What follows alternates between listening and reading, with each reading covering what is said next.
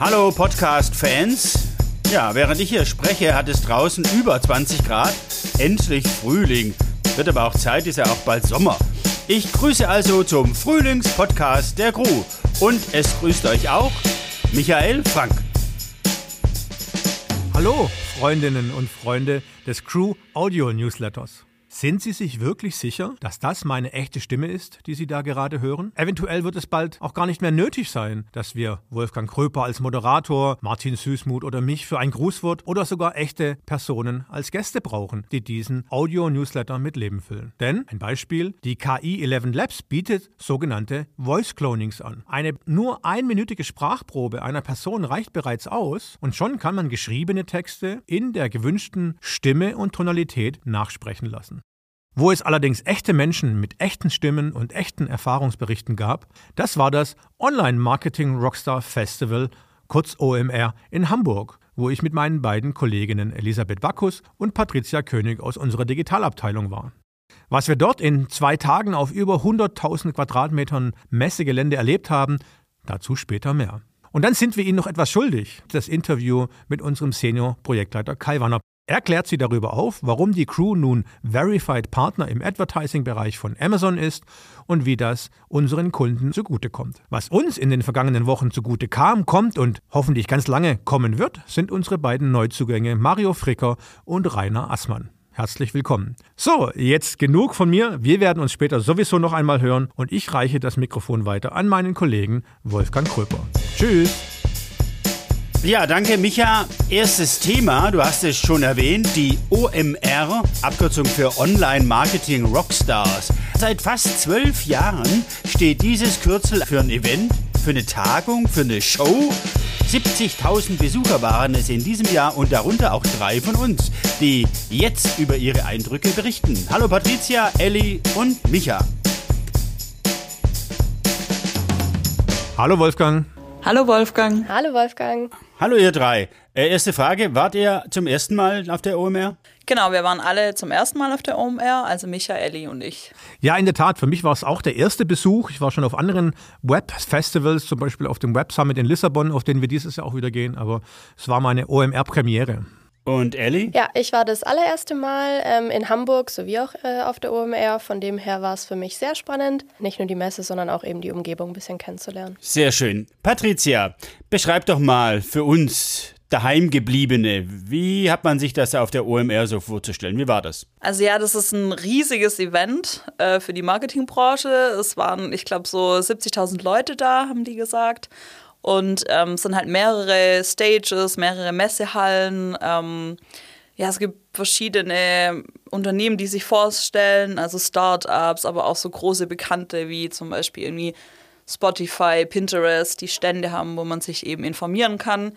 Dann gibt es super viele Speaker auf unterschiedlichen Bühnen ähm, die zu ganz unterschiedlichen Themen sprechen. Und was es auch noch gibt, sind ähm, Masterclasses. Da wird einfach noch mal ein bisschen tiefer über ein bestimmtes Thema gesprochen, wo man sich davor auch eben anmelden und bewerben musste. Ganz schön viel los. Ich habe gelesen, auf 100.000 Quadratmetern war die OMR auf dem Messegelände in Hamburg. Da muss man schon einen Plan haben, um da nicht unterzugehen, um das Wichtige mitzubekommen, oder? Total. Ähm, ich glaube, die OMR hat versucht, mit ihrer App äh, so ein bisschen Struktur in das Ganze zu bringen. Äh, die haben dir die Möglichkeit gegeben, einen eigenen Timetable zu erstellen mit Speakern, die du sehen willst, deine Classes, die du vorab ja schon bestätigt bekommen hast, ähm, da auch einzuintegrieren, um halt so ein bisschen dir den Tagesablauf strukturieren zu können. Ähm, ich glaube, es war dann einfach wirklich eine Mischung aus äh, Glück haben, in die Halle zu kommen, äh, was zu sehen und dann natürlich auch, ob das, was man dann gehört hat, wirklich von Interesse war, ob das auch die Erwartungen dann erfüllt hat oder ob man dann gesagt hat, okay, die ersten paar Lines war jetzt nicht so für mich, ich gehe vielleicht zum nächsten. Micha, wie war es für dich? Ja, in Neudeutsch würde man sagen overwhelming, äh, also wirklich überwältigend. Das war ein Riesengelände mit zig Messehallen, wahnsinnig vielen Menschen, wahnsinnig vielen Programmpunkten, offen gesagt manchmal so viel, dass man fast den Überblick verloren hat. Ähm, aber wir haben uns Gott sei Dank relativ gut vorbereitet und haben deshalb vieles mitbekommen von dem, was wir mitbekommen wollten äh, und waren total begeistert von der Messe an sich. Die, muss man sagen, heißt ja auch Festival, die wirklich ein Festival ist mit sehr, sehr toll gemachten Messehallen, mit einer tollen Atmosphäre. Sicherlich, es gab die ein oder andere Kritik, es sei zu groß, es waren zu viele Menschen dort, äh, man konnte gar nicht die Programmpunkte sich alle anschauen, zum Teil wegen Überfüllung, die man sich anschauen wollte, ja. Aber das Gesamterlebnis war trotzdem schon sehr beeindruckend, vor allem wenn man es als Networking-Event sieht. Gab es denn Vorträge, Keynotes, die dich äh, besonders beeindruckt haben? Ich fand den Vortrag von Sascha Lobo sehr, sehr interessant zum Thema künstliche Intelligenz. Ich denke, da hat er auf eine sehr gute, vielleicht populärwissenschaftliche Art und Weise nochmal erklärt, was da auf uns zukommt oder wo wir, wo wir schon mittendrin sind. Äh, ich hatte dann noch zwei Masterclasses, eine zum Thema Analytics, da ging es um Alternativsysteme zu Google Analytics, also zum Beispiel Piwik. Und dann hatte ich noch eine sehr, sehr spannende Masterclass äh, von YouTube zum Thema effiziente YouTube-Kampagnen. Da war auch noch das eine oder andere andere Learning dabei. Das sind so drei Punkte, die mir spontan einfallen. Den Vortrag von Sascha Lobo, den Micha angesprochen hat, findet ihr auf YouTube und den Link dahin in unseren Show Notes zu diesem Podcast. Ellie, was waren deine OMR-Highlights? Was meinen Beruf angeht, äh, gezielt war es auf jeden Fall spannend von ähm, Google und von YouTube zu hören. Ähm, da schalte ich gerade aktuell noch nicht so viel, deshalb war es spannend, ein paar Cases zu hören. Ähm, auch ganz cool. Ähm, zu M&M's war jemand da und hat was erzählt. Super spannend auf jeden Fall. Und ich glaube, so für mich selber, was ich nicht erwartet habe, was ich mitgenommen habe, ist, die Luise von Apinio hat äh, zur Statistik anderthalb Stunden was erzählt. Und es war, im Titel hieß es im Marketing-Slang, glaube ich. Und ich war so ein bisschen, naja, ist halt was zur Marktforschung, vielleicht ganz spannend. Ähm, aber sie hat dann tatsächlich über eine Stunde losgelegt mit Statistik, was ich nicht erwartet habe, aber was tatsächlich doch sehr spannend war. Interessant, Statistik. Und äh, Patricia, deine Favoriten? Also bei mir waren es schon die Masterclasses. Also ich hatte da echt ähm, zwei besonders coole. Das war einmal zum Thema ähm, Reels von Meta, also Instagram, Facebook. Mm, und einmal hatte ich noch eine Masterclass zum Thema also Social Media Recht, wo es ganz viel um was ist erlaubt, was ist nicht erlaubt und sowas ging. Also Urheberrecht, Musiknutzung, solche Dinge. Äh, zum Schluss noch eine Frage an dich, Patricia. Äh, ihr wart nur bei diesen Lehrveranstaltungen oder gab es auch ein bisschen Sightseeing? Ähm, eigentlich waren wir hauptsächlich fürs Lernen da. Also wir sind dann, ähm, Dienstag ging dann irgendwann die Konzerte ja los, aber es war halt alles so überfüllt. Es war irgendwie, man kon konnte auch gar nirgends mehr rein. Und dann haben wir um halb sieben unsere Sachen gepackt und äh, sind so noch schön was essen gegangen. Muss auch sein. Ja, vielen herzlichen Dank für eure Eindrücke von der OMR. Online-Marketing ist auch weiterhin das Thema jetzt in diesem Podcast. Es geht um Amazon. Da sind wir nämlich auch zugange. Nicht als Betrachter, sondern als Agierende, denn wir sind seit neuestem Amazon Verified Partner. Und was es damit auf sich hat, das weiß unser Online-Marketing-Rockstar Kai Banner. Hi. Amazon Verified Partner Kai, was bedeutet das für uns? Das bedeutet, dass wir jetzt auch von Amazon offiziell verifiziert sind für die Themen, die wir bisher auch schon machen. Advertising bedeutet auf Amazon nicht nur Werbung, sondern eben auch einzelne Bestandteile wie zum Beispiel Brand Stores oder A-Plus-Content für Marken erstellen und für Produkte. Und das Ganze zahlt da eben mit drauf ein. Äh, toll, aber äh, ich habe nur die Hälfte verstanden. Das musst du jetzt ein bisschen noch erklären für uns ältere Herrschaften.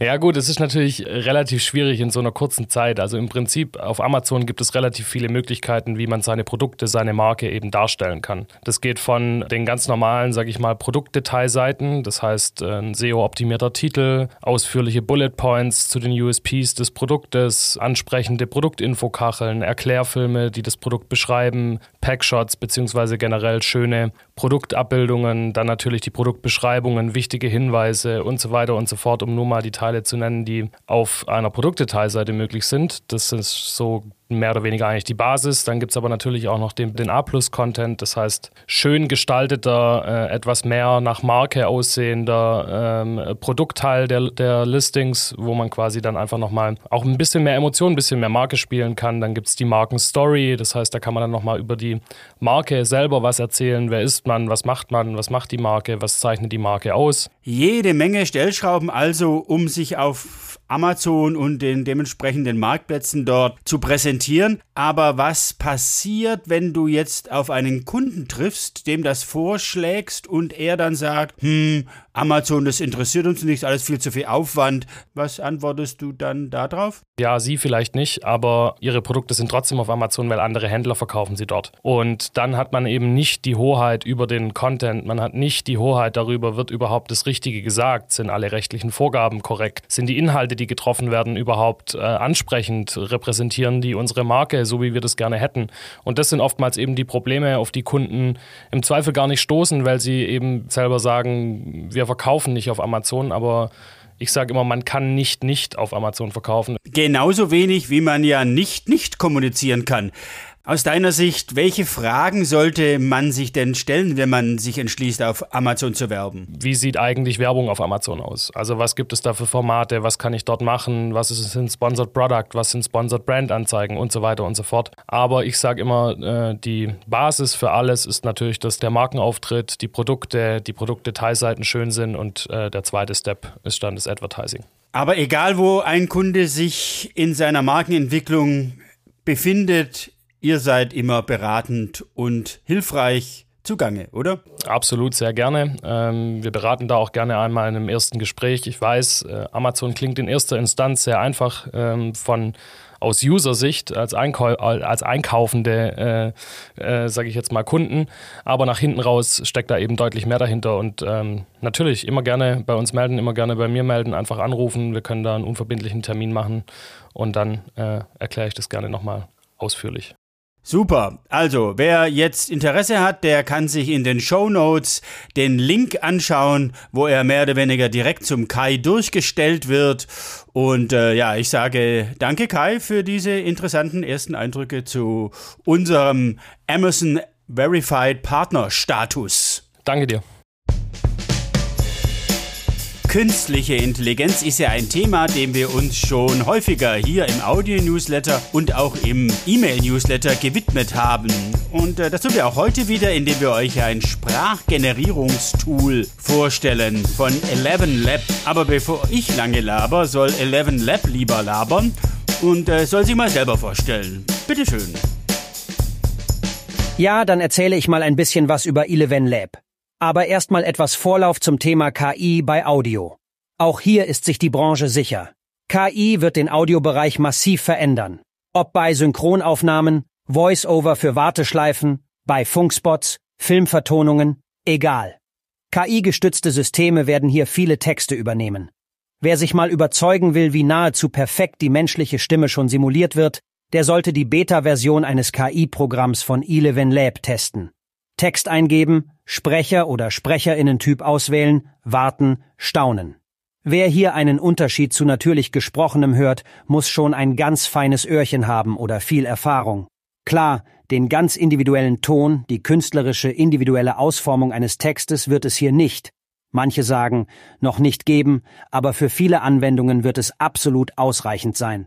Zum Beispiel, wenn es darum geht, einen Text für einen Newsletter zu sprechen. Denn dieser Text, den Sie gerade gehört haben, wurde von Eleven Lab eingesprochen. Meine Stimme nennt sich übrigens Arnold. Danke, Arnold. Immer gern, Wolfgang. Gerne wieder.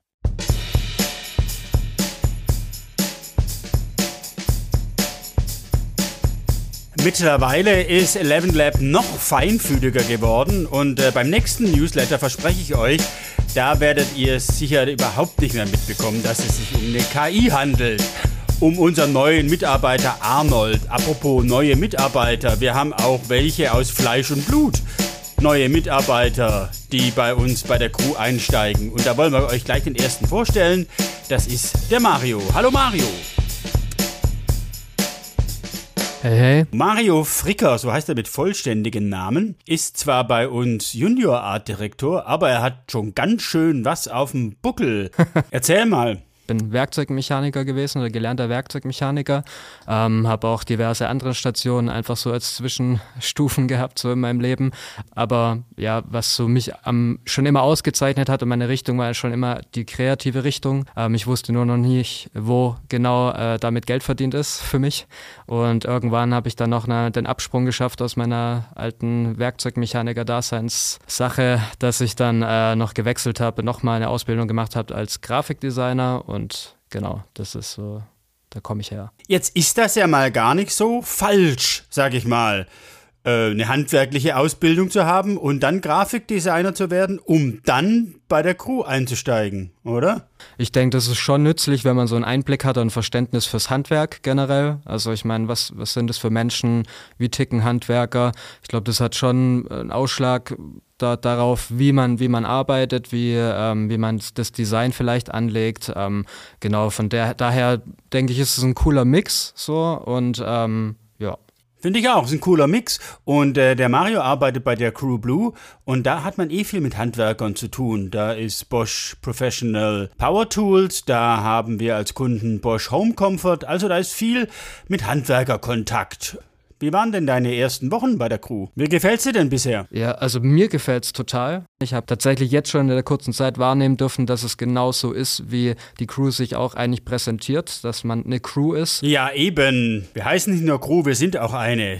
Dank dir, Mario. Danke dir. Rainer Assmann ist im Gegensatz zu Mario ein alter Hase in der Agenturbranche und ein bekannter Name in der Stuttgarter Texter-Community. Er ist jetzt aber auch bei der Crew und äh, stellt sich mal kurz vor. Ähm, ich komme aus über 20 Jahren selbstständiger, freiberuflicher ähm, äh, Homeoffice-Tätigkeit sozusagen und freue mich jetzt mal wieder unter Menschen zu sein. Das freut uns auch.